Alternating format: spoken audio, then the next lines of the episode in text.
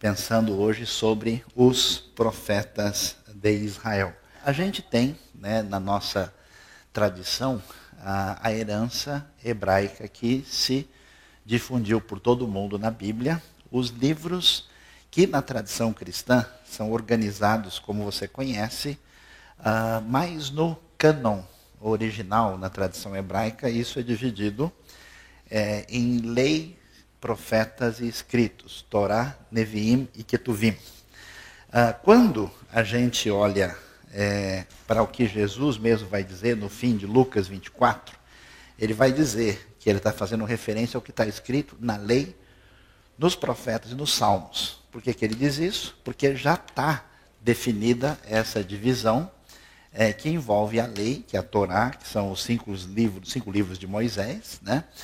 Ah, que a gente chama de Gênesis, Êxodo, Levítico, Números e Deuteronômio. A tradição a judaica vai chamar de Bereshit, Shemot, Vaikra, Bamidbar ah, e Devarim, que são os nomes das primeiras palavras que aparecem em cada livro. E aí ah, existe o que são chamados profetas primeiros e posteriores, ou anteriores e posteriores, que vai envolver os chamados livros históricos, não incluindo o livro de crônicas, porque eles eh, são escritos bem depois, e os chamados profetas mais conhecidos, né? os profetas literários, Isaías, Jeremias, Ezequiel, e os profetas menores, porque o livro de Daniel é colocado nos escritos porque ele tem um perfil diferente. A gente vai ver por que isso. Aí nos escritos, os livros poéticos estão lá, e alguns dos históricos, e quando Jesus faz referência à lei, profetas e salmos, na verdade ele está fazendo referência aos salmos como o livro principal daquilo que vai ser os chamados escritos. Então, a Bíblia hebraica, é, conhecida como Antigo Testamento, tem essa referência. E vamos adiante para a gente ver algumas coisas a mais. Esse material vai ser depois disponibilizado para quem quiser, então sei que o pessoal vai anotar, né? Uma coisa interessante que a gente precisa entender quando estuda, especialmente aí o que está escrito na Bíblia hebraica. Deus é um Deus é, de amor e de graça. E ao ser esse Deus de amor e de graça, ele faz uma aliança. O que é aliança? aliança é um contrato. O mundo antigo tinha padrões de contratos e que eram uh, contratos conhecidos e que eram um modelo uh, jurídico literário do mundo antigo. Quando Deus se apresenta inicialmente a Abraão, uh, quando Deus se apresenta a Davi, quando ele fala com Moisés, ele vai fazer uma aliança, um berit, como é chamado, e essa aliança acontece no padrão dessa estrutura literária que existia. E quando a gente lê a gente vai encontrar umas, uh, pelo menos cinco alianças muito explícitas, claras, definidas aí na Bíblia. A primeira aliança que Deus faz com Noé, aliança noética, ele promete não destruir mais a terra como ela foi destruída no dilúvio. aliança com Abraão, que tem duas partes, Gênesis capítulo 15 e 17, onde Deus promete para Abraão três coisas: terra, descendência e uma promessa de bênção, que vai se cumprir quando a gente continua na própria leitura bíblica. A aliança mosaica, que nos dá os dez mandamentos, a referência moral para toda a humanidade, e que Deus faz uma aliança com a nação de Israel. E essa aliança, ela é feita de uma maneira que a gente chama bilateral. O povo tinha uma responsabilidade de confirmar que só o Senhor deveria ser o Deus. Deles, o eterno, a idolatria é proibida. Ninguém pode fazer nada que venha concorrer com Deus.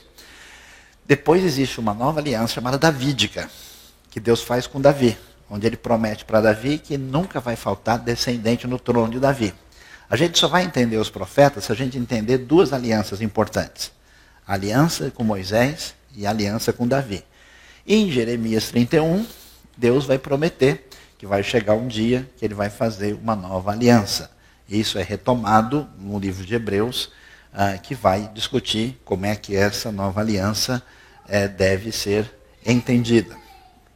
Vendo isso, a gente vai ver como é que funcionavam os dois tipos de aliança. É muito interessante. Algumas alianças, elas dependiam ah, de uma pessoa só. Por exemplo, havia um tipo de documento padrão antigo quando um rei queria conceder terras a uma pessoa. Ele fazia um documento, escrevia e a assinatura dele era responsável. Por isso acabou.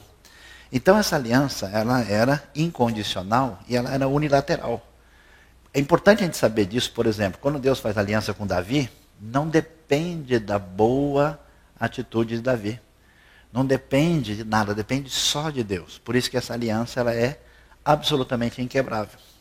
Agora a gente pergunta, por que, que Deus permite que o povo de Israel e de Judá sejam mandados para o cativeiro? Que Samaria seja destruída pelos assírios no ano 722 e seja destruído a Jerusalém em 586 pelos babilônios. Porque o povo quebrou a aliança. Que aliança? Vocês não podem ter outros deuses além de mim. E como eles seguiram outros deuses, como a aliança era bilateral e condicional, Deus tem todo o direito de dizer, ó, se vocês querem ídolos, fiquem à vontade, na Babilônia tem bastante. E depois do exílio na Babilônia, aí o povo finalmente entende, a tradição judaica no exílio depois entendeu que nunca mais poderia uh, dar atenção aos ídolos, né? E você vai ver quando chega na época do Novo Testamento, os romanos querem colocar ídolo no templo de Jerusalém e os judeus não aceitam de jeito nenhum. Eles entenderam que a idolatria não era o canal de jeito nenhum. Então a aliança do Sinai, ela aparece em Êxodo 20, repetida em Deuteronômio 5. Ela é bilateral e ela é um modelo literário semelhante ao que existia no mundo antigo, num tratado entre um suzerano e o vassalo. O jeito literário é que o suzerano é o senhor e o vassalo, que é submisso ao senhor, é exatamente o povo de Israel. E ela exigia o que? Fidelidade. Se a fidelidade não existisse, Deus tinha o direito de trazer o julgamento sobre o povo. A aliança davídica é diferente. Vai aparecer em 2 Samuel 7 que, que Davi fala para Deus? Ó oh, Senhor eterno, eu quero fazer uma casa para o Senhor. Aí Deus diz: Olha, você acha que eu preciso de uma casa mesmo? A terra é o, o estrado dos meus pés. É, uma casa não é suficiente. Eu entendo a sua intenção, mas em vez de você fazer uma casa para mim, eu vou fazer uma casa para você. Eu vou fazer um Beit David, uma casa de Davi. E que casa é essa? Vai ser uma dinastia, um reino ah, porque o Deus, como a gente diz em hebraico, ele é o Melech Haolam, ele é o Senhor do universo. E o que acontece? A criação ainda está em rebeldia contra ele. É necessário que o seu reino se estabeleça. Uma maneira de mostrar isso é quando Deus escolhe um rei que seja fiel à sua palavra e mostre de alguma forma o que significa esse reinado. E por isso Deus diz: ó, vai haver ah, uma ah, clara descendência de Davi e não vai faltar descendente no trono. Ou seja, esse reino que Deus prometeu, mais cedo ou mais tarde vai chegar. E essa proposta que começa com Davi, atravessa os profetas, é que vai dar a origem à ideia tão valiosa, que faz parte tanto da tradição cristã como judaica, que é a tradição que envolve a ideia do Messias, né, que é claramente definida. Então vamos dar uma olhadinha para a gente entender as coisas ligadas ao que aconteceu com a época do rei Davi. O rei Davi conseguiu coisas extraordinárias. Ele foi rei 33 anos em Jerusalém, 7 em Hebron, e ele fez coisas muito valiosas. Primeiro, conseguiu uma unidade nacional, porque as tribos não se entendiam. Né? A gente brinca que, uh, o, inclusive, os, os, próprios batistas são parecidos com os judeus, né? onde tem dois reunidos, tem sete opiniões diferentes. E a coisa é mais ou menos assim: eles conseguiu fazer a unidade nacional, ele derrotou os inimigos poderosos, que eram os filisteus, né?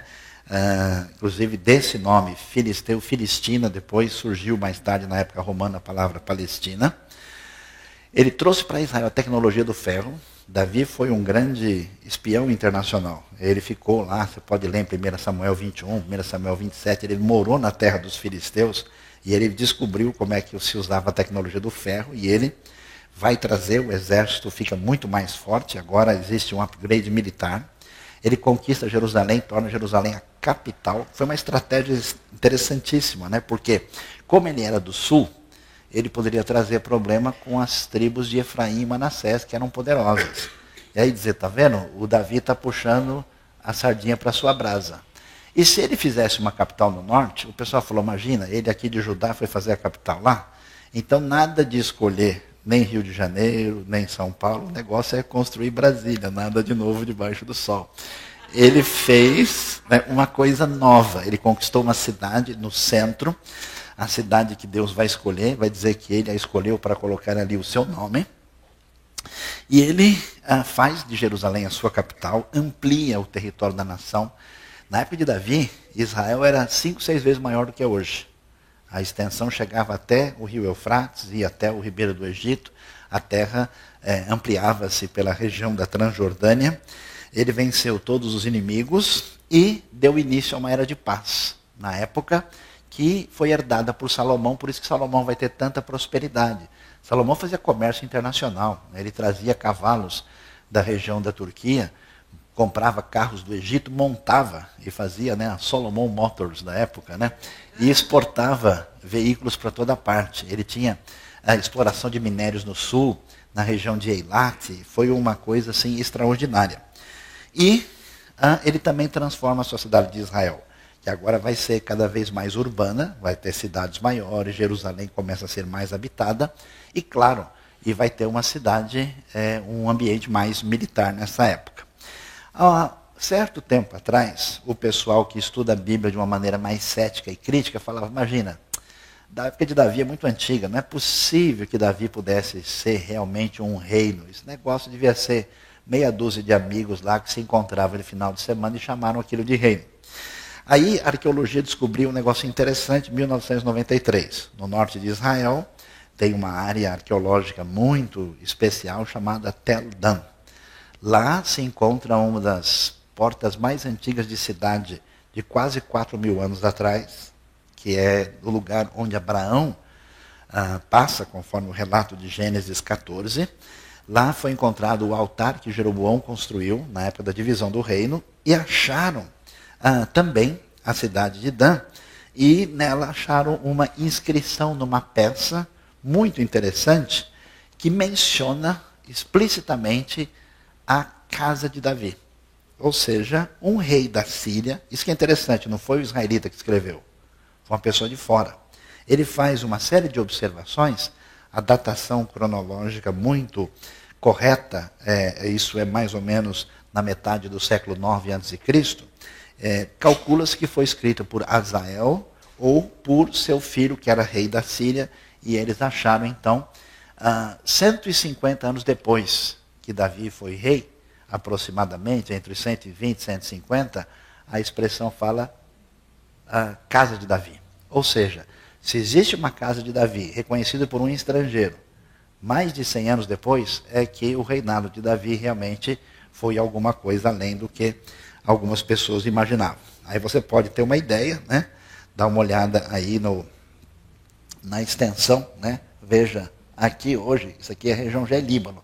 Toda essa área, Damasco, até o Eufrates, tudo isso fez parte de Israel nos dias de Davi e de Salomão. Ah, aí você tem a foto da ruína de uma pequena parte da antiga cidade de Davi. Isso fica fora da chamada Cidade Velha de Jerusalém. É a cidade original de Jerusalém. Parte dessa muralha aí tem mais de 3 mil anos de idade. Você está vendo aqui uma, é, essa, essa construção aqui? Isso aqui é uma casa de um indivíduo chamado Aiel, é, que foi queimada quando os babilônios invadiram a cidade. E é a casa de alguém rico, porque descobriram que tinha banheiro dentro da casa. E só tem banheiro dentro de casa quem é milionário. Amém, pessoal? Quem foi abençoado aí, né? Está vendo como você é rico e não sabia, né? Então, é muito interessante ver o que a arqueologia tem descoberto aí. Também a parte de cima, uma construção antiga que pode ter sido, na opinião de alguns estudiosos, talvez o Palácio de Davi. Parte da construção é da época e fica na cidade antiga, na parte mais elevada. Aqui você tem uma construção, uma reconstrução do que foi a cidade dos dias de Davi e Salomão. Está vendo? Aqui é a parte da cidade original. Provavelmente o palácio ficava aqui embaixo. Aqui depois foi protegido na época ah, de Ezequias e subindo ao norte, lá depois a cidade acabava aqui, mas Salomão ampliou essa área e lá no lugar onde ficava a eira de Araúna, o Jebuseu, é que ele vai construir o Beit Hamikdash, o templo, e vai ser o templo original, que na verdade era pequeno, é limitado, né? É, comparando com os grandes monumentos do mundo antigo, mas a cidade era muito simples. Quando os assírios chegaram em Jerusalém, eles olharam para a cidade e acharam ela, essa é a famosa Jerusalém? É esse negócio tão pequenininho, o pessoal folga para todo mundo, depois a gente conquista. E eles não conseguiram conquistar. Então é muito interessante a gente poder ver isso. Isso seria uma tentativa de reconstrução do templo, cuja base tinha 9 metros por 27, era muito simples, apesar de ser muito bem ornamentado, é, com ouro, conforme a descrição da Bíblia, era o templo aí na época de Salomão. Uma das cidades impressionantes e valiosas de Salomão 1 Reis 9, versículo 15, vai mencionar Gezer, uh, vai mencionar também Razor e Megiddo, ou Megiddo, né, que é a cidade que vai é, dar origem à discussão sobre o Armagedon. Armagedon é Har Megiddo, a montanha de Megido, que era o lugar mais estratégico, mais importante, uma cidade é, muito valiosa na época de Salomão, como uma das três cidades principais. Inclusive, eles acharam lá uma série de construções e umas que são estábulos, onde se colocavam muitos cavalos. Os arqueólogos estão divididos, acham que esses estábulos podem ser da época de Acabe, e outros acham que pode ser mesmo da época do próprio Salomão, aí onde os cavalos eram colocados na cidade, que era uma espécie de fortaleza da época. O que, que acontece? Depois dessa glória toda, ah, infelizmente o povo não conseguiu manter a unidade. Houve uma divisão. Salomão tinha um filho chamado Roboão. Ah, ele não era tão sábio assim, resolveu seguir o conselho dos inexperientes. Salomão começou a cobrar impostos cada vez mais altos do povo. Não é só você que paga bastante, o pessoal na época já experimentava, né? E isso criou uma insatisfação e surgiu um dissidente que foi refugiado no Egito, chamado Jeroboão, e ele conseguiu fazer aí uh, semear no meio dessa divisão e o reino que se enfraqueceu diminuiu a sua força, se dividiu em reino do norte, que ficou chamado de Israel, e o reino do sul de Judá. Isso acontece aí por volta de 931, 930 antes da era cristã. E aí nós temos o reino dividido. E você começa a pensar na crise que isso traz, né? Por quê? Porque o povo tem a promessa de Deus dada a Abraão, o povo está em aliança com Deus mediante o que foi devidamente alinhado no Sinai, e existe a aliança feita com Davi. E a pergunta é: se é verdade que não vai faltar descendente no trono de Davi, que história é essa agora que o reino está dividido, dez tribos ficam no norte e a situação fica complicada? Aí nós vamos ver o reino de Israel com os reis Jeroboão, Nadab, Baaz, Elá, Zimri, Tibni e Onri na mesma época, o rei Acabe, Acazia, Jorão, a lista de todos os reis, né, especialmente destaque aí para reis tão conhecidos como o próprio Jeroboão, o próprio Jeroboão II, que é importante porque ele é da época do começo dos profetas literários e vai até Peca e Oséias, quando o reino do norte é ah, destruído pela invasão dos assírios, que vai acontecer aí na época ah, de ah, Senaqueribe e Salmaneser. Então, os assírios poderosos, essa é uma estela famosa que mostra os guerreiros assírios, que está no Museu ah, do Louvre em Paris, eles vão acabar é, conquistando o Reino do Norte. A Síria, uma potência militar gigantesca, vem, uh, entra, muito cruel, destrói, consegue conquistar o norte, mas não conquista o sul. Uh, Senaqueribe não consegue conquistar Jerusalém, ainda que tenha tentado no ano 701. Ezequias, mediante a proteção de Deus, consegue sustentar-se e o reino de Judá permanece firme. Mas os assírios fazem uma confusão. Eles pegam as pessoas do reino do norte e tentam, para evitar qualquer tipo de uh, resistência, misturam. Eles levam eles para outros lugares, trazem outras pessoas. E essa tentativa de mistura deu origem aos samaritanos. Por isso a gente vai ver né, essa situação diferente dos samaritanos com os judeus mais tarde, porque os samaritanos é um povo que mantém algumas tradições ligadas à, à Bíblia e outras eles mudam e acabam sendo uma espécie de expressão religiosa rival. E aí a gente tem o Reino do Sul. Reino do Sul que começa com Roboão e tem vários reis, alguns deles aprovados por Deus na Bíblia. E a gente vai ter uh, Josafá, a gente vai ter o próprio rei Uzias, mas principalmente os dois reis mais importantes que a gente vai vão ser os reis Ezequias e Josias, que são elogiados na Bíblia, que tentam trazer o povo de volta a Deus, porque a gente não entende, mas é, o negócio é complicado. Quando os israelitas chegam na terra, eles vêm como povo nômade, pastoril, que tem ovelha e cabra. Aí eles vão morar na terra onde estão os cananeus, que é uma mistura de pequenos povos, e esse povo pratica agricultura. Mas pratica agricultura associado com as divindades local, locais. E eles entendem que dependem da fertilidade da terra, e essa fertilidade depende dos seus deuses. Né? Baal é o deus da chuva, é o deus da fertilidade. Azerá é a consorte de Baal. Então, o que, que eles pensam? Eles pensam que se eles não fizerem a fé nessas divindades, a fertilidade da terra pode ser prejudicada e eles não sobrevivem o ano que vem. Aí o israelita chega lá, o seu vizinho é cananeu, ele fala: Rapaz, se você não for na festinha hoje, em homenagem ao Baal, vai ter uma baalada hoje à noite, né? E se você não comparecer, a sua, a sua plantio não vai longe, não, porque eles vão desenvolver a agricultura com o pessoal lá.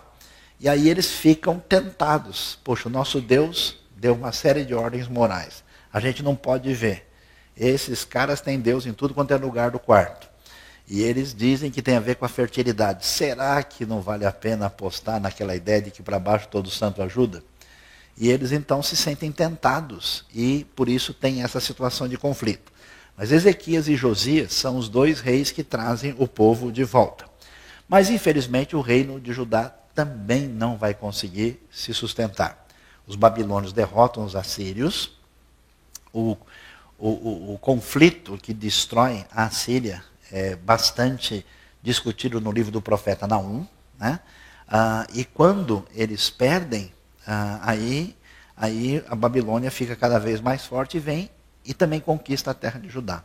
Eles passam a ter o domínio da região depois de uma batalha famosa contra o Egito na qual morre o próprio rei Josias. Josias foi rei de 640 a 609. Josias morre em Megido e aí os babilônios tornam-se donos da terra. Aí eles chegam em Jerusalém, dominam ali a região e começam a deportar os judeus. Tem três deportações, uma em 605, 597 e 586. O último rei de Judá é o rei Zedequias ele fica 11 anos no poder e ele resolve bater de frente com Nabucodonosor. Como essa atitude atraiu a ira dos babilônios, eles finalmente vêm e destroem Jerusalém por completo. E aí o povo vai para o exílio na Babilônia, o que vai acontecer a partir do ano 586. Depois, antes de ir embora, vai ter chamado oral das datas aqui. Eu espero que todo mundo tenha. Né? Então, para a gente ter uma ideia, olha, olha só a cronologia direitinho, tá vendo? Divisão do reino, 931. Queda de Israel, conquistado pela Síria, 722. Queda da Síria, quando a Babilônia destrói, é 612. Aí em 609, morre Josias, né, que é o último grande rei de Judá. E aí temos quatro reis, Jeoacás, Jeoaquim, Joaquim, detalhe, nenhum deles é português, só para você não confundir as coisas, né? Alguém fica falando, se tem o Joaquim, cadê o Manuel? Será que eles estão aí, né? E Zedequias, sendo que, ah, na verdade, Joaquim vai ser rei por 11 anos e Zedequias por 11 anos. Joacás e Joaquim são reinados breves de apenas três meses. Aí nós temos a primeira deportação, ou seja, judeus presos e levados para o cativeiro na Babilônia. No ano 605, No ano 597, acontece a segunda deportação na época de Joaquim, mais ou menos 10 mil pessoas, e depois a terceira deportação com a destruição de Jerusalém do templo no ano 586. Essa época é a época é, do ministério do profeta Jeremias e também do início do ministério de Ezequiel, que vai passar um tempo principalmente na própria Babilônia até que a Babilônia vai ser destruída pelo uh, general rei Ciro, que é o rei da Pérsia, em 539. Para a gente poder ver direitinho como é que a coisa funciona, a gente percebe aí que o povo começa a retornar do exílio em 538. A Bíblia fala de 70 anos de cativeiro. Provável referência aos 70 anos em que o templo permanece destruído porque o templo é reconstruído no retorno dos judeus. O que, que vai acontecer? Primeiro o grupo volta com 42 mil, conforme o relato que a gente encontra em Esdras, no ano 538.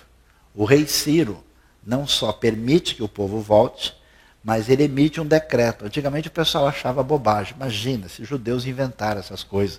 Que o rei pagão mandou ajudar a construir o templo de Jerusalém. Isso não tem lógica. Até que eles acharam o cilindro de Ciro é um documento que está no Museu Britânico de Londres, onde fala da política internacional de Ciro de tentar ajudar todos os povos com os seus templos, porque ele entendia que isso podia ser benéfico para ele. Então o relato é verdadeiro.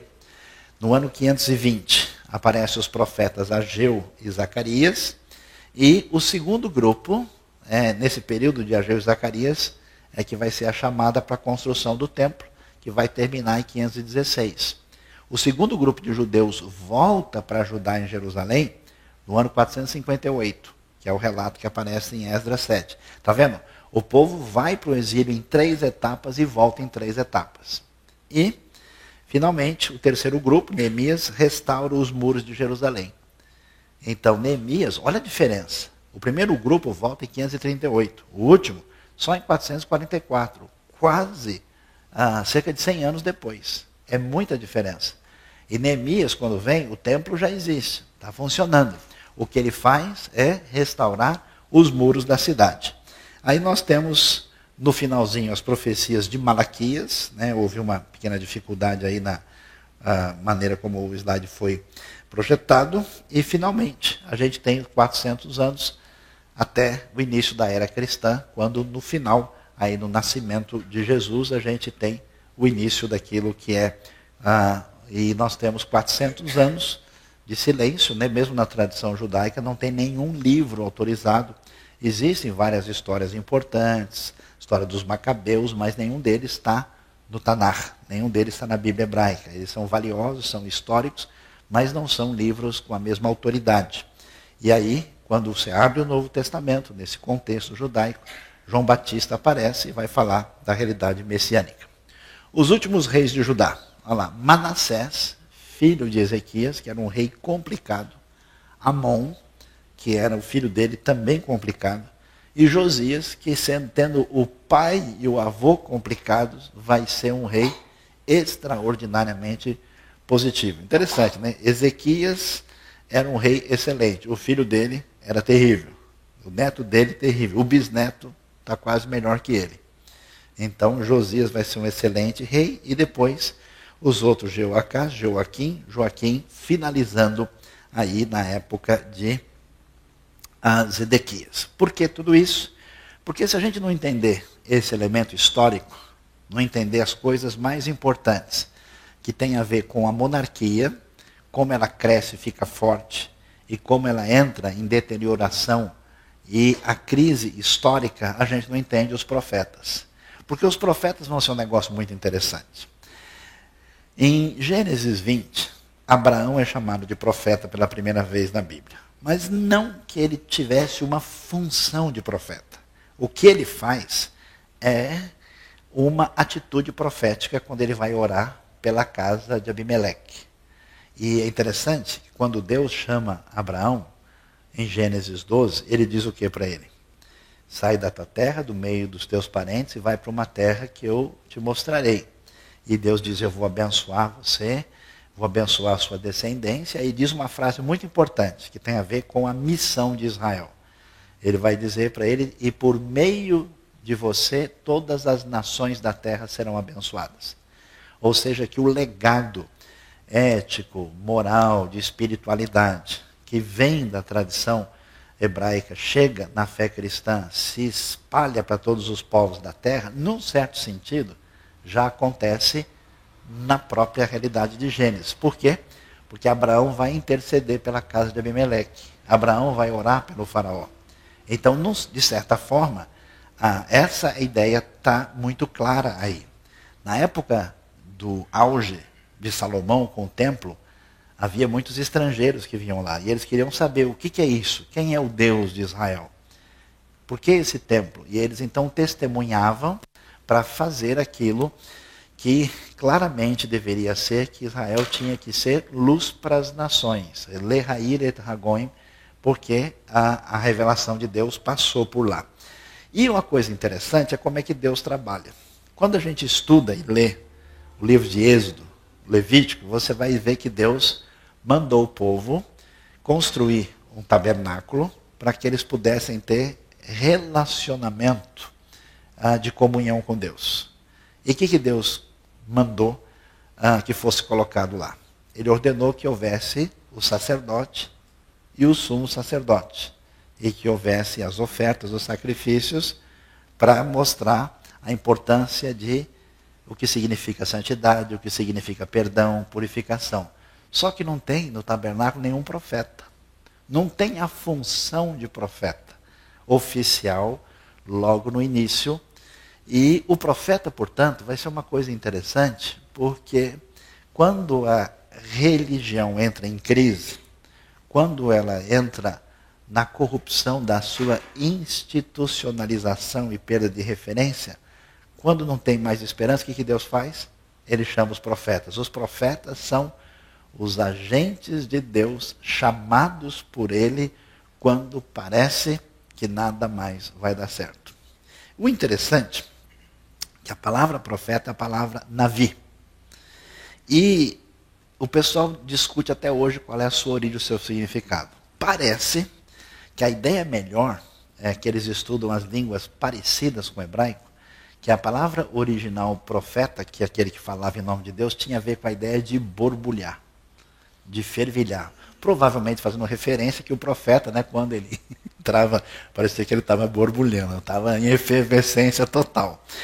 Aí, ah, esses profetas, na Bíblia, se você for ler 1 Samuel 9, versículo 9, é muito interessante, é aquela história que o Saul está lá, e, e aí ah, aparece o Samuel, né? E eles estão lá querendo procurar as jumentas perdidas de Quis, pai de Saul. E aí eles não sabem onde está, até que eles encontram Samuel. Aí ele fala, não precisa se procurar não, as jumentas já foram achadas tal. E aparece uma frase interessantíssima. 1 Samuel 9,9. Que o, o profeta de hoje né, é, era chamado de vidente. Então é usado na Bíblia duas expressões, que é chamada a palavra roé e rosé, que era essa pessoa ah, que dizia ter visões em nome de Deus e que depois isso passou a ser chamado de profeta. E eram pessoas que tinham experiências especiais com Deus. O que, que é interessante? Interessante é ver que profeta não tinha só em Israel, tinha em tudo quanto é lugar. Esse negócio que a pessoa né, fecha os olhos, dá uns trimeliques assim, e diz que está vendo uma coisa diferente, esse negócio tem em toda parte. E quando a gente estuda a literatura do mundo antigo, a gente vai ver que em vários lugares surgiram movimentos de pessoas que diziam que tinham sonhos, que eh, entravam na realidade celestial, que tinham é, adivinhação, né? sempre surgiu. Tanto é que você vai ver no próprio livro de Números, aparece lá a história do Balaão e do Balaque. Lembra que ele é chamado né? É, para tentar amaldiçoar Israel? É interessante que a Bíblia não estranha isso. Não fala, não, esse negócio é bobagem. O problema é que ele não tem força para amaldiçoar Israel, já que Israel tem aliança com Deus. Ele fala, olha, aqui o negócio, aqui a estação não está pegando direito, não está funcionando. Né? Eu acho que aquele pessoal torcia para o time errado. Depois a gente conversa sobre isso. Né? Então, o que, que a gente tem? A gente tem gente falando de profetismo no Egito, na Mesopotâmia, em Canaã, na Síria, na Arábia, e numa cidade interessante chamada Mari, que era uma cidade de cultura semita. Nessa cidade, eles diziam que ah, um profeta era chamado para a divindade para dar conselhos aos reis, que tem um certo paralelo com Israel. Mas apesar de tantos adivinhos, profetas, sonhadores, nunca houve no mundo antigo um fenômeno profético como Israel. Israel tem duas diferenças muito especiais. Primeiro, o profetismo não foi uma coisa que começou numa noite e acabou na outra. Era um movimento permanente que estava presente em Israel desde antes da monarquia até muitos séculos depois. Nunca houve um movimento assim. E segundo, o profetismo de Israel tinha uma característica ética e de compromisso com a justiça e a verdade que esses outros movimentos nunca apresentaram. Por mais que possa ter coisa mais ou menos parecida, em Israel a coisa foi totalmente diferente. E quando a gente vai estudar os profetas é muito interessante, porque ah, os profetas são muito diferentes de uma época para outra. Existem quatro períodos básicos para a gente ver como é, eram os profetas do Antigo Testamento da Bíblia hebraica. O período antes da monarquia, que é na época dos juízes, o período do Reino Unido, nada a ver com a Grã-Bretanha aqui, né? tem a ver com a época de Davi e Salomão. Né? Eu não sabia que a rainha Elizabeth era profeta, não é o caso. Né? Do reino dividido, depois que separa o reino do norte e do sul, e a época quando surgem de fato os profetas que deixaram os seus livros na Bíblia. Vamos dar uma olhada? Como é que a coisa era? Os primeiros profetas, você vai ver o jeitão deles em 1 Samuel capítulo 10. Eram profetas interessantes. Eles são espontâneos, ninguém pediu para eles aparecerem. Eles não dependem do rei, eles não dependem do governo, eles são pessoas que são tomados de um ardor espiritual. Eu sei que nem todo mundo vai gostar muito de ouvir isso aqui, né? Mas eles eram profetas mais ou menos assim, do estilo meio pentecostal de hoje. Uh, a Bíblia, até quando fala que eles profetizavam, ela usa o verbo hebraico, né, a, a raiz do verbo, é, que é o verbo profetizar, não está na forma normal. Ela está numa forma que a gente chama de hitpaelo, que é extremamente intensiva. Então, o sujeito profetizava como que entrava em transe. Lembra que quando Saul está no meio dos profetas, o pessoal fica assustado? Nossa, Saul agora também, né? Entrou né, em, em êxtase. Né? Então, esses profetas que são a escola dos profetas, os grupos dos profetas, eles são espontâneos.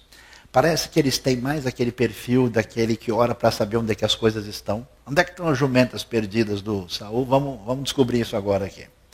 Eles não têm uma proposta política, ética, é uma coisa muito espontânea, popular, e você vê Saul e Samuel nesse primeiro movimento espontâneo de uma espécie de ação de Deus na vida desses profetas, mas eles são mencionados muito limitadamente. Não tem muito texto, a coisa não é discutida amplamente na Bíblia. Depois, um pouquinho mais para frente, você vai ver os profetas na época do rei Davi.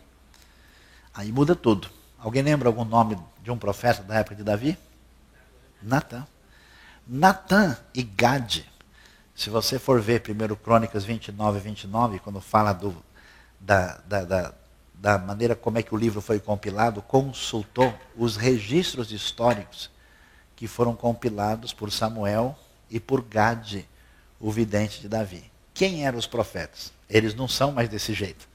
Já estão mais no estilo tradicional aqui. Esses profetas são conselheiros do rei. Você nunca achou estranho que o Natan chega lá e fala: Vim aqui dar uma dura no rei. E o pessoal, pois não, fica à vontade, isso aqui é um café. Como é que o profeta Natan chega lá para repreender o rei e ele aceita?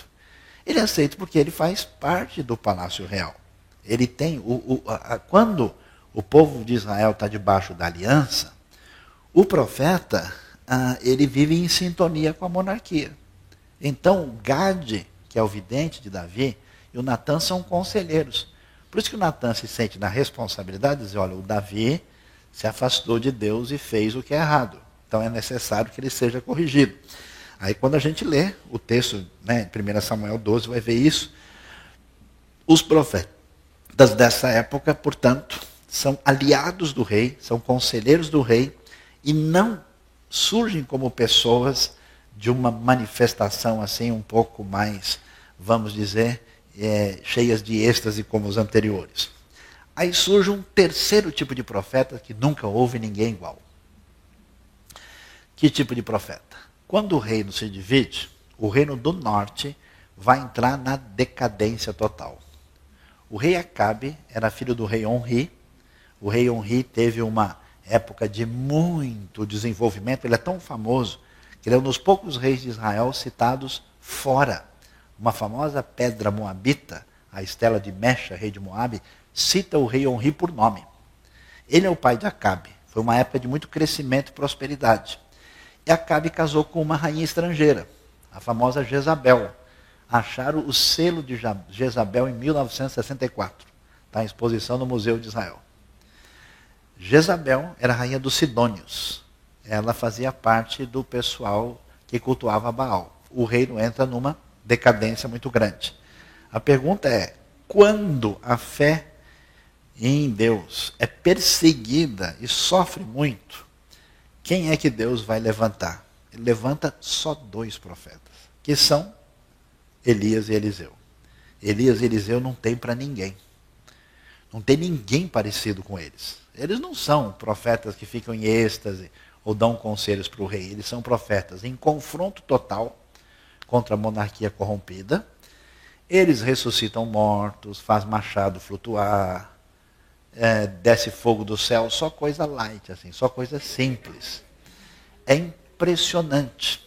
Milagres extraordinários na Bíblia, apesar do que o pessoal fala, só acontecem em três ocasiões. Na época de Moisés e Josué, na época de Elias e Eliseu e na época de Jesus os apóstolos. Só. Não tem. Os outros ambientes não aparecem essa, essas coisas extraordinárias. Tanto é que no ambiente de Elias e Eliseu você vai ver até ressurreição. Milagres extraordinários mostrando o seguinte: na crise maior, Deus não deixou de manter ali o remanescente fiel, eh, cheio de testemunho de confronto contra o mal e de resistência e cheio de poder da parte de Deus. Por que, que os profetas são tão importantes? Porque os profetas reforçam para a gente uma coisa interessantíssima. Que em Israel, diferente do mundo antigo, a lei não era decorrente do rei. Como é que funcionava? No mundo antigo, o rei era considerado rei e divino ao mesmo tempo. Da onde vem a lei? da vontade do rei. Por isso as civilizações antigas são injustas, escravocratas e permitem que a maioria da população seja objeto do rei. Em Israel surge uma coisa que vai ser base da civilização ah, ocidental, que é a ideia que o rei tem que respeitar a lei, porque a lei está fora do controle do rei. Você vai ver Deuteronômio 17, fala que o rei não poderia multiplicar muitos cavalos, que ele não deveria ter muitas mulheres. Desde quando o rei obedece a alguma lei no mundo antigo? Em Israel existe um princípio de constituição, existe uma lei fora do domínio do rei e que o rei tem que atender também. E por que a ideia é que o mundo de Deus deveria ser um mundo ah, em que o mal não deveria habitar, apesar do mal ter invadido o mundo, existe um estranhamento do mal, existe uma necessidade de confrontação do mal. Por isso que é interessante a ideia tão forte nos profetas de justiça. Você vai ver, por exemplo, na época de Elias e Eliseu, lembra a história do Nabote? Por que, a história do Nabote é contada? Quando o Acabe e Jezabel vão lá, mandam matar o Nabote e tomam a terra dele. A terra tinha que ser respeitada existia toda uma previsão na lei para impedir a miséria. Existia a lei ecológica. Você não pode pegar o passarinho junto com os ovos, vai acabar com tudo. Existia proteção para a pobreza. Quando você colher o seu campo, faça favor de deixar de ser fuinha, não pega tudo. Deixa o que cair para o necessitado, para o pobre, para o imigrante. Tinha uma série de leis justas que são ecológicas, sociais e importantes. Então, com essa ideia, quando a injustiça aparecesse, quem é que se levantava? As pessoas chamadas por Deus. Então, essa, essa atitude de revolta contra o mal surge forte em Elias e Eliseu e vai ficar mais forte quando a gente chega nos profetas literários, que é a época da profecia clássica. O que, que vai acontecer? Na época da profecia clássica, nós vamos ter os profetas que deixaram os livros escritos que você tem na sua Bíblia. É Isaías, é Jeremias, Ezequiel, segura o Daniel, que a gente já vai falar sobre ele aqui. Oséias, Joel, Amós, Obadias, Jonas, Miqueias, Naum, Abacuque, Sofonias, Ageu, Zacarias e Malaquias. São os profetas literários. O que, que a gente vai descobrir? A gente vai descobrir que os profetas vão falar do quê? Eles vão falar é, no momento de grande crise. Presta atenção como é uma história importante. Século X, maravilha. Reinado de Davi e Salomão, está tudo excelente. Século IX, complicou tudo. Houve a divisão, agora a coisa está muito ruim. Deus levanta Elias e Eliseu. Século VIII, e aí a coisa complicou. Os assírios estão chegando, estão destruindo o mundo e vão chegar no Reino do Norte. Época de crise. Século VII, os babilônios vão chegar e vão começar a entrar em Judá, e do final do 7 para o começo do 6, eles destroem Judá. Os profetas são chamados por Deus na hora mais complicada possível para trazer a sua mensagem. O que, que a gente vai ver? Eles vão chorar e reclamar muito por causa da divisão do reino. Não era para vocês terem feito isso. Eles vão chorar e vão reclamar por causa do afastamento do povo de Deus da verdade de Deus. A apostasia de Israel aparece no cenário. Eles vão ter uma característica muito comum. Os profetas vão dizer: Olha, eu não queria ser profeta. Eu não tenho nada a ver com isso. Cheguei agora. Eu tinha, eu na verdade, o meu, meu, meu preparo, minha formação era outra. Mas Deus me fez. O próprio Jeremias, ele fala assim: Deus eu me sinto enganado. Eu fui seduzido pelo Senhor, porque eu queria estar fora dessa roubada. Eu queria né, sair. É, é, pessoas que começam a, trabalhar servindo a Deus logo descobrem isso. Né? Eu, agora que eu percebi é que eu entrei, caramba. Né? Então eu queria estar longe disso. E agora eu estou vendo, né? Eu tento sair fora, mas não consigo porque tem um fogo que arde dentro de mim. O Amós, o Amós diz, olha, eu na verdade, eu cultivava figo silvestre, eu criava gado, estava tudo bem. Deus me tirou de fazer isso e mandou eu fazer tal coisa. O profeta não faz parte de uma instituição, ele não obedece a central do templo, ele é alguém que é motivado por Deus em favor da justiça e da verdade. A crítica da idolatria. Os profetas falam isso o tempo todo. Não é possível que vocês deixaram o Deus único e verdadeiro e vão seguir atrás dos deuses falsos. É interessante quando os profetas falarem que quando chegar a, a grande redenção, a grande restauração, a grande Geulah, como se diz em hebraico, né? aí vai acontecer o contrário, porque Israel ah, falhou indo atrás dos deuses das nações. Vai chegar um dia que as nações irão todas atrás do Deus de Israel, porque de Sião sairá a lei e a palavra do Senhor de Jerusalém, e os povos virão a Sião ali aprender a sua lei. E aí você vê que coisa interessante, né? Como é que a mensagem que começa lá atinge o mundo todo. O enfoque do profeta é ético, ele vai falar de várias coisas absurdas que o povo cometia de todo tipo possível. Eles enfatizam muito a justiça social, gente explorando o outro, pobres sendo maltratados, gente ganhando processo no tribunal de maneira corrupta, não sei se já viram isso em algum lugar, né? corrupção acontecendo. Você vê que novidade, a gente nunca ouviu falar disso, né? Ah, e essa ênfase aparece e é interessante. É muito legal. Eu aconselho, a gente não faz muito isso, lê os profetas. O impacto é impressionante porque o profeta ele tem o, o que eu gosto de dizer assim, ah, o quente frio, né? Você lê um capítulo, ele denuncia o mal com tanta força, você fala, bom, no capítulo 2 ele vai pular do prédio. Não é possível. Aí no capítulo 2 ele vai Oh, que maravilha, a esperança que Deus nos dá. Eis que o Senhor fará isso. Então ele, ele sai da crítica pesada e entra na esperança da ação futura de Deus que vai acontecer. Então, todos os profetas falam sempre cheios de esperança. E quem são esses profetas? No século VIII, época em que aparece com destaque dois reis. No norte, o rei é o Jeroboão II. Ele foi rei de 793 a 753 a.C. E no sul, o rei é Uzias, que foi rei de 792 a 740.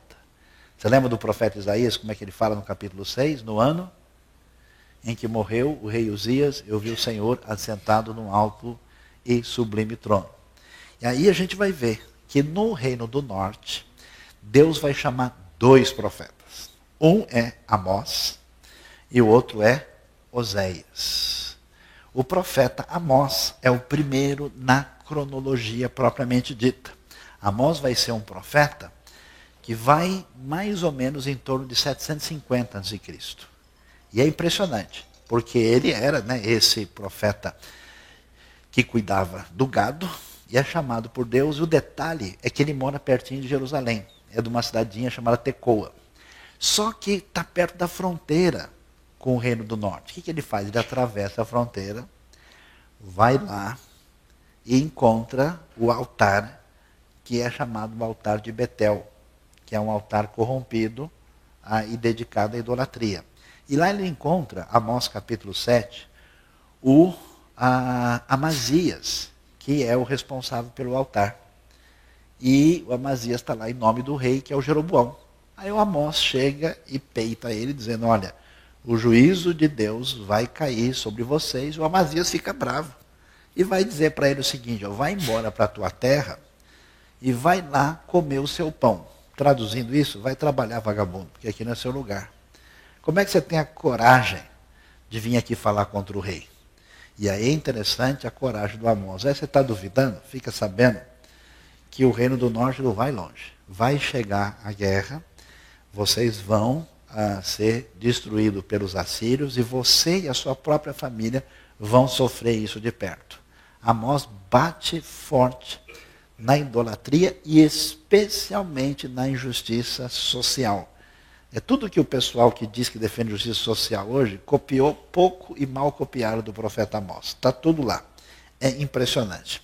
Ao mesmo tempo, aparece um livro interessantíssimo e diferente. Por isso que eu falo para vocês lerem a Bíblia, porque é muito interessante. É o livro de Oséias.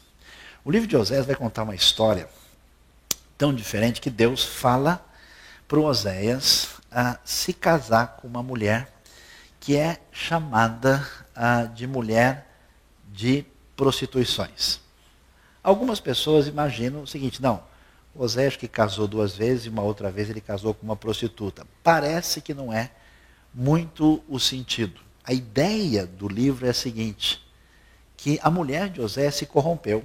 E naquele mundo complicado pagão da época, isso não era nada difícil ela se corrompeu e se tornou uma mulher de promiscuidade.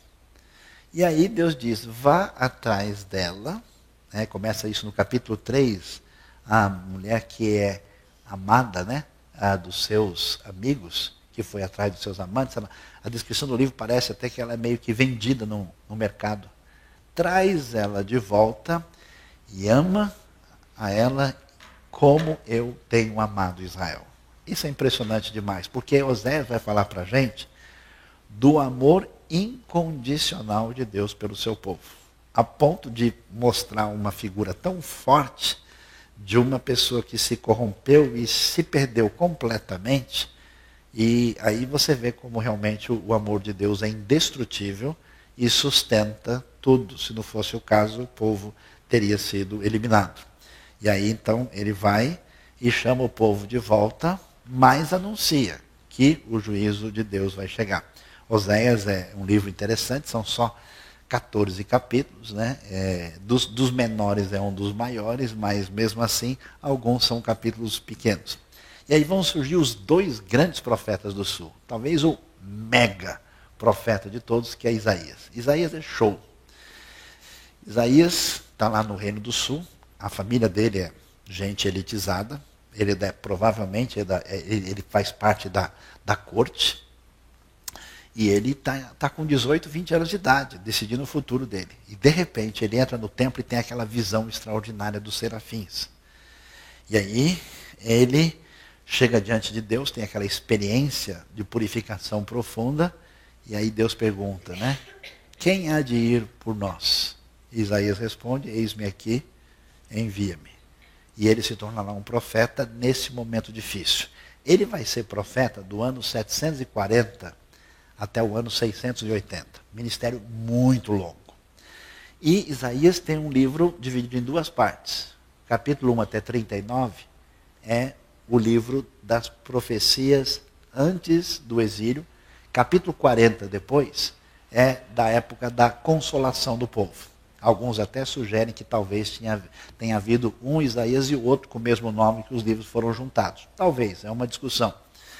Mas é interessante que o livro vai apresentar algumas coisas interessantes. A profunda tristeza e condenação de Deus pelo pecado e pela idolatria.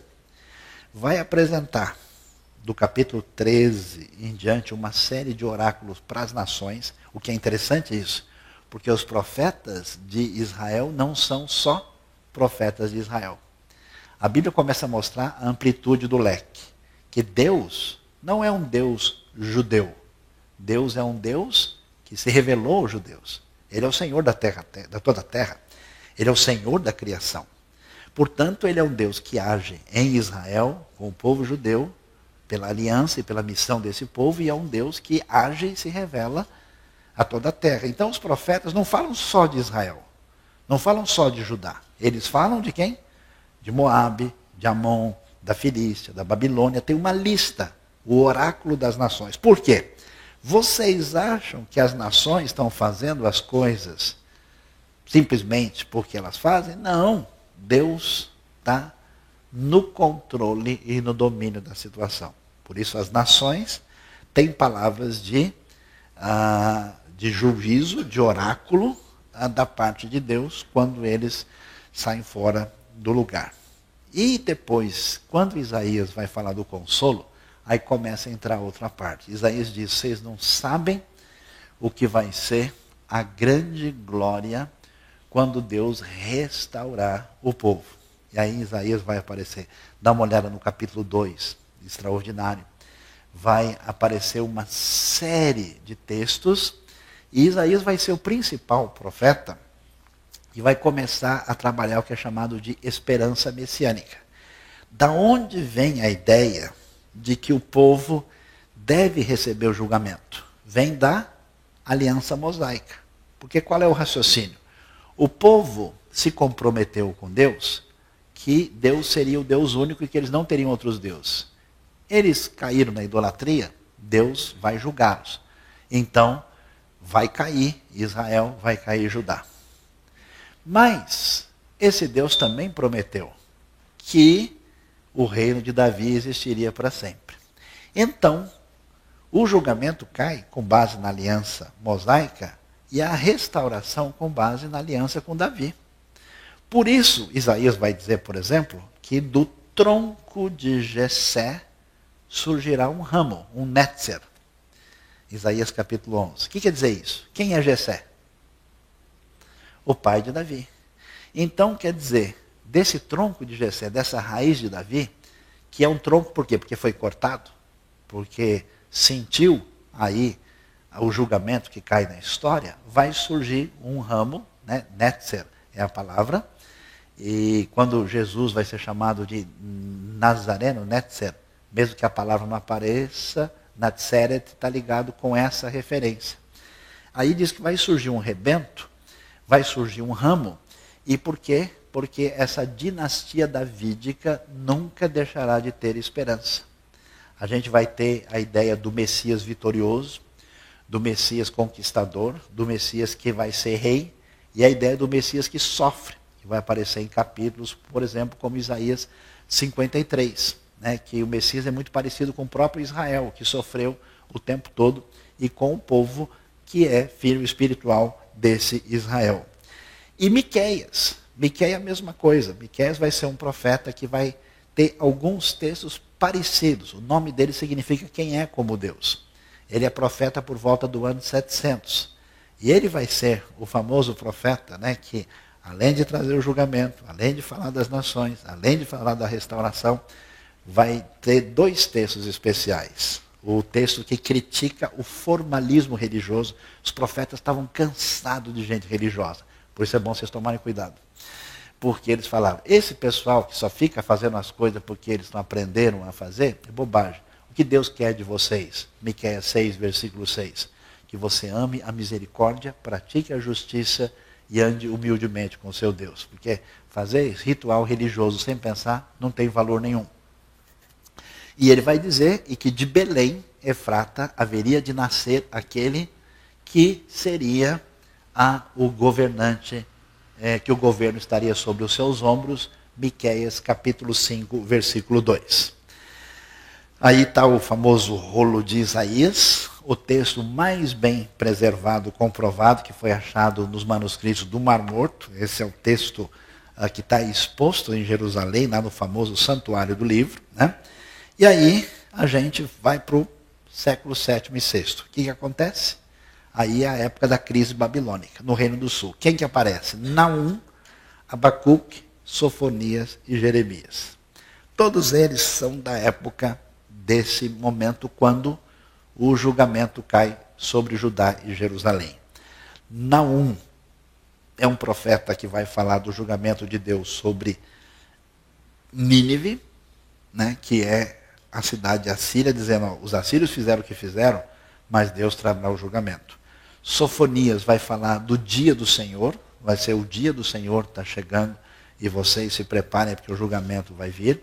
Abacuque é extraordinário. Nós temos uma série aqui né, feita sobre o profeta Abacuque, muito interessante, quando ele vai mostrar como o profeta fica indignado sem entender como é que Deus deixa acontecer as coisas, ele vai dar a resposta, vai dizer que o justo vai prosseguir, viver pela fé, pela fidelidade, e vai dizer que mais cedo ou mais tarde o julgamento de Deus chega e ele termina com um cântico de adoração muito forte. E o Jeremias, o nosso querido profeta chorão.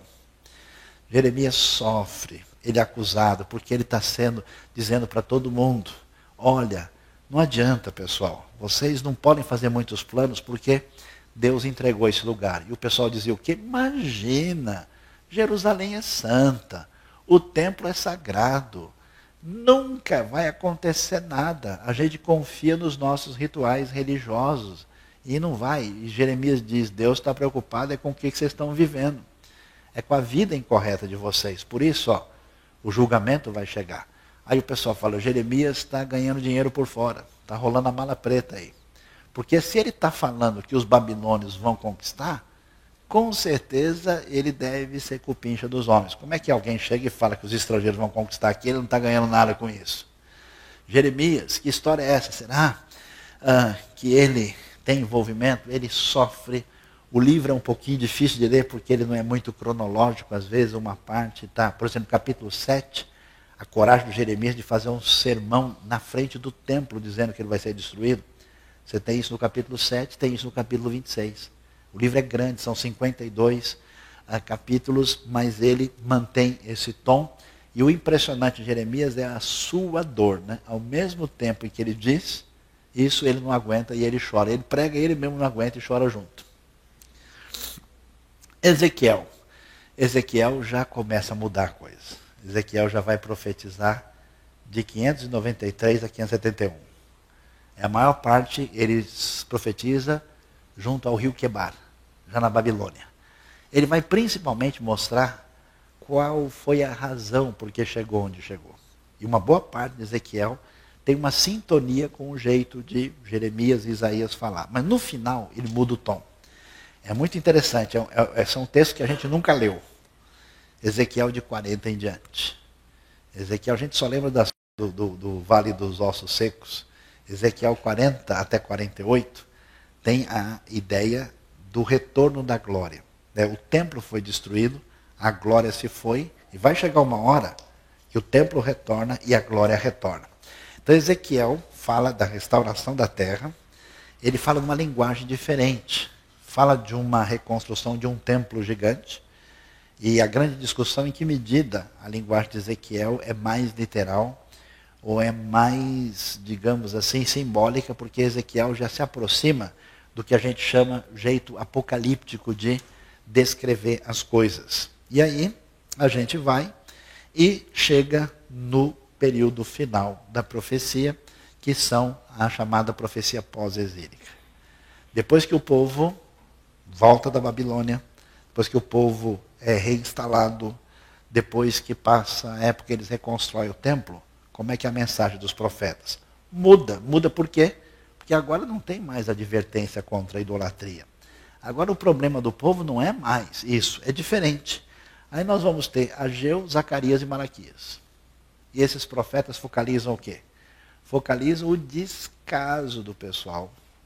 O pessoal quer viver bem e folgado. Coloca as coisas de Deus em segundo plano, vocês já viram isso em algum lugar. E eles não dão atenção. Então, por exemplo, Ageu vai reclamar: puxa, vocês estão com casa boa aí, e vocês não se importam com o templo do Senhor. Você vai ver uma discussão semelhante, em parte das profecias de Zacarias especialmente do capítulo 1 até o capítulo 8, porque o 9 a 14 muda, já é uma visão meio apocalíptica. E Malaquias, o que, que o pessoal diz? Eles ofereciam um sacrifício para Deus de qualquer jeito, tudo sujo. É aquele negócio, o pessoal dá para Deus o que ele não quer mais lá em casa, dá para alguém, né? Em nome de Deus. Malaquias reclama que o pessoal não queria nem contribuir para a obra de Deus. Então, a mensagem dos profetas, depois do exílio, muda. Ela vai contra o comodismo e a atitude de desprezo e desinteresse pelas coisas de Deus. E fecha também com a expectativa de que a promessa de Deus não vai falhar. Deus continua em sintonia com o povo, Deus vai fazer com que eles sejam restaurados e que a expectativa do reino futuro haverá de ser sustentada. E nesse processo surge um jeito diferente de pensar que não é bem profecia, é Apocalipse. Apocalipse não é só um nome de um livro, é um tipo de literatura. Por exemplo, na profecia tem muito oráculo, palavra, no Apocalipse tem mais visão. A profecia pede para o pessoal escutar, tomar uma atitude e se arrepender. No Apocalipse não. Apocalipse diz, vai ser assim. Não quero nem saber se você gostou ou acreditou. Ponto. E no Apocalipse, em vez da coisa falar muito para o povo, fala de um quadro global. E o livro de Daniel, que é um dos livros muito interessantes da Bíblia, ele é um Apocalipse. Uh, eu não vou mencionar, porque nosso tempo é curto, mas a gente tem Joel, o livro da praga dos gafanhotos, Obadias, que é a profecia contra Edom, e o livro de Jonas, famoso Jonas desobediente, né, que Deus, que é uma mensagem de que Deus também tinha interesse no pior tipo de gentil que vivia longe de Israel e que era alvo da sua misericórdia também. Ah, e aí o que, que a gente vai ver? A gente vai ver né, esses profetas que a gente não sabe a data exata, Joel, Jonas e Obadias, e vamos ver aqui, ah, deixa eu ver se eu tenho o quadro. Isso, eu queria mostrar, depois eu retorno. Dá uma olhada aí ah, na visão histórica, né? Nabucodonosor, cativeiro da Babilônia, retorno com Zerubabel, reconstrução do templo, segundo retorno e terceiro retorno. Embaixo tem as visões de Daniel. Daniel, o que, que tem de interessante no livro de Daniel? Muito especial. Por quê? Se Judá caiu, não tem mais o templo, está tudo destruído, e a Babilônia conquistou o mundo, o que, que a gente imagina? Que os babilônios são o que mandam. Será que são mesmo?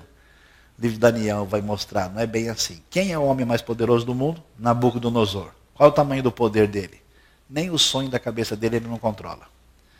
Ele começa a sonhar. Quem é que tem condição de saber o que ele sonhou? Um moço de Judá que veio lá, que é um dos sábios, mostrando para a gente que o poder pertence a Deus, apesar de parecer que o Nabucodonosor é poderoso. Aí o Nabucodonosor vai ter sonhos e vai ter no livro duas visões interessantes, capítulo 2 e capítulo 7. Uma da estátua e outra dos grandes animais. E o que, que essa estátua mostra? A estátua é um ídolo. Os animais representam os poderes do mundo antigo. E o que, que a gente vai ver? A cabeça de ouro é a Babilônia. Depois o tórax de prata é o mundo que surge em seguida, o mundo medo-persa. Depois, a outra parte que se segue aí ah, vai ser o mundo greco-romano e depois as pernas de ferro, o, o mundo grego né, e helenista, as pernas de ferro Roma e os pés o barro misturado com ferro, que é Roma misturado com as nações. E aí Daniel diz que essa estátua que representa o governo romano vai ficar lá, até que uma pedra vai ser lançada do céu e vai derrubar a, a, a estátua, e começará o reino do Senhor que durará para sempre. Ou seja, o domínio das nações, a derrota de Israel. Depois Israel futuramente volta ao seu lugar. Israel tem a ver com essas profecias. A ideia a, da derrota da estátua representa o governo de Deus, que é o governo que cai sobre o Messias, Cristo Jesus. E aí a gente vai ter a, a mesma a, visão nos animais, que é paralelo da visão do capítulo 2 no capítulo 7. O livro é impressionante, se você nunca leu, leia com cuidado o livro de Daniel. Mas como é que a gente fecha os profetas aí, porque o nosso tempo já está bem adiantado? O que, que eles querem enfatizar? Primeiro, reafirmação do monoteísmo. Deus é um só. Não adorem outros deuses. Deus não se limita a um lugar. A universalidade de Deus. O Deus que age na terra de Israel, age na realidade das nações.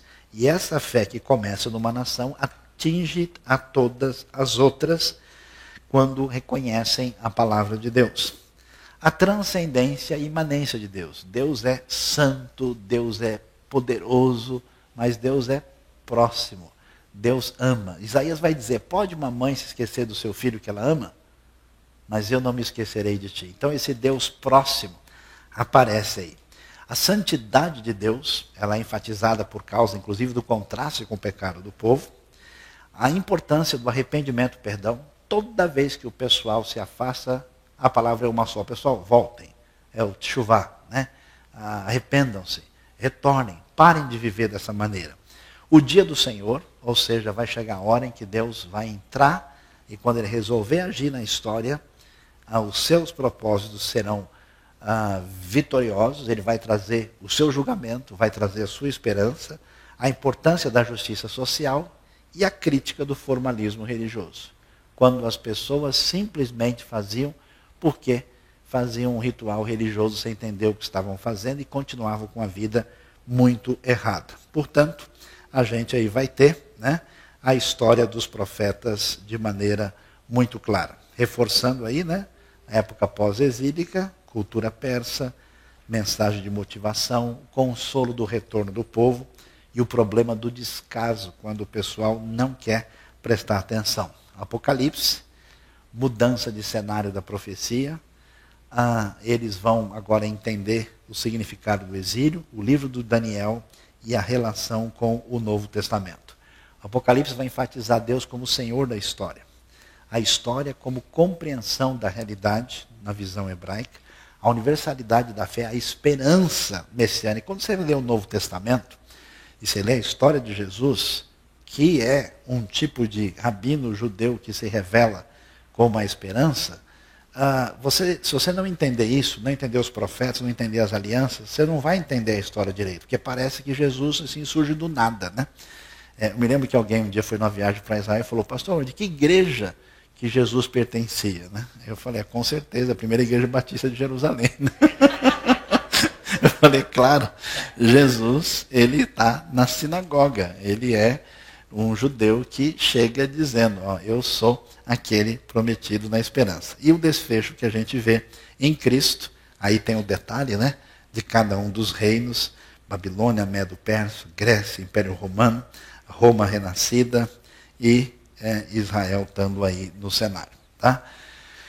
Muito obrigado. Deus abençoe a todos e que a gente aí possa crescer no conhecimento dos profetas. Todo mundo preparado para fazer a prova? Né? Tudo certinho?